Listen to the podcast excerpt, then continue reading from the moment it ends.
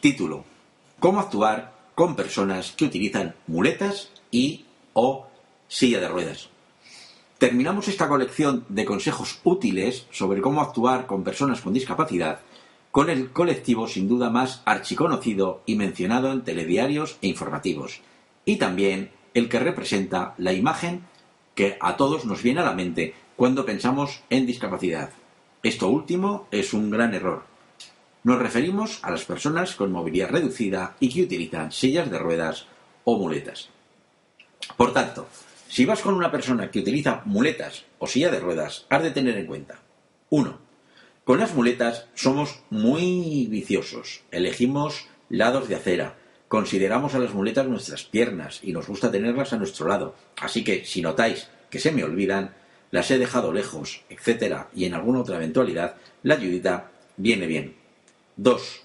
Evitar tropezar, empujarnos, son consejos que sirven para todo el mundo. La salvedad es que nosotros nos vamos al suelo con facilidad. 3. Ah, y ya estamos. Nos hemos caído. ¿Qué podéis hacer? En primer lugar, no seáis 007 y preguntad primero. Nosotros os diremos si necesitamos ayuda y recordad, no es no y sí es sí.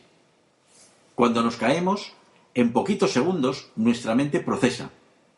Procesa moviendo todas las partes del cuerpo que podemos mover para eh, comprobar si hemos tenido alguna rotura o alguna lesión. Valoramos el entorno y con ello vemos si podemos levantarnos por nosotros mismos o si vamos a necesitar ayuda.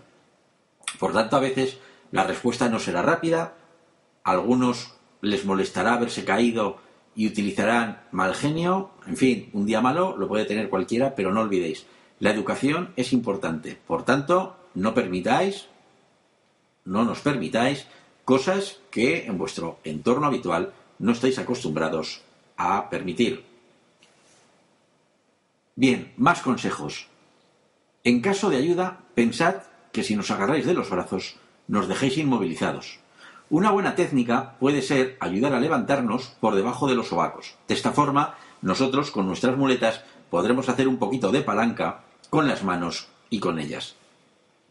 Hay otras técnicas que cada uno de los usuarios conocen perfectamente y que seguro que os dirán con el objeto de que podáis ayudarles a eh, levantarse. Por tanto, no olvidéis, la mejor ayuda es preguntar. 4. No pasa nada. 4. Nos pasa como a los compis con parálisis cerebral. Las escaleras mecánicas o sin barandillas, cruces muy largos, etcétera, pueden ser lugares donde la ayudita venga bien. Se agradece, aunque si tengo un mal día y te respondo mal, como os decía antes, no me lo permitas, ni se te ocurra. 5. Si alguien que va contigo usa silla de ruedas, recuerda que no es un artefacto extraño, es una persona que va cómodamente sentada en una silla de ruedas que le permiten desplazarse y que en ese momento son sus piernas. Sexto, manejar una silla es fácil, pero tiene sus truquillos. Te encontrarás a quien baja escaleras o a quien necesita que un bordillo mal rebajado le des un empujoncito.